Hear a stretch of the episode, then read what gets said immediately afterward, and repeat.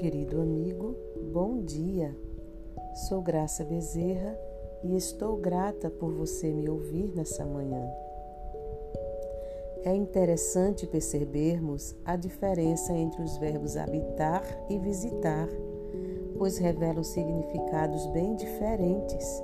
Enquanto visitar dá a ideia de ir ver, habitar significa ocupar como residência.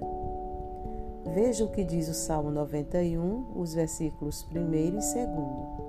Aquele que habita no esconderijo do Altíssimo e descansa à sombra do Onipotente diz ao Senhor: Tu és o meu refúgio e a minha fortaleza, o meu Deus em quem confio.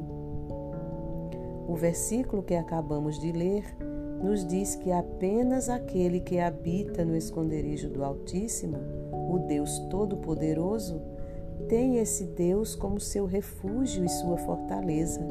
Sim, é aquele que vive na presença do Deus de toda graça, que pode desfrutar de descanso, não apenas nessa vida, porém principalmente do descanso eterno ao lado de nosso Redentor nosso Senhor Jesus Cristo.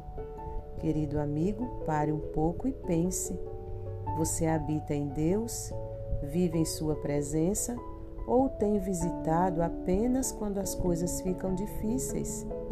Minha oração é que nessa manhã você encontre-se pessoalmente com o Senhor Jesus e a Ele declare: Senhor, Tu és o meu refúgio e a minha fortaleza o meu Deus em quem confio.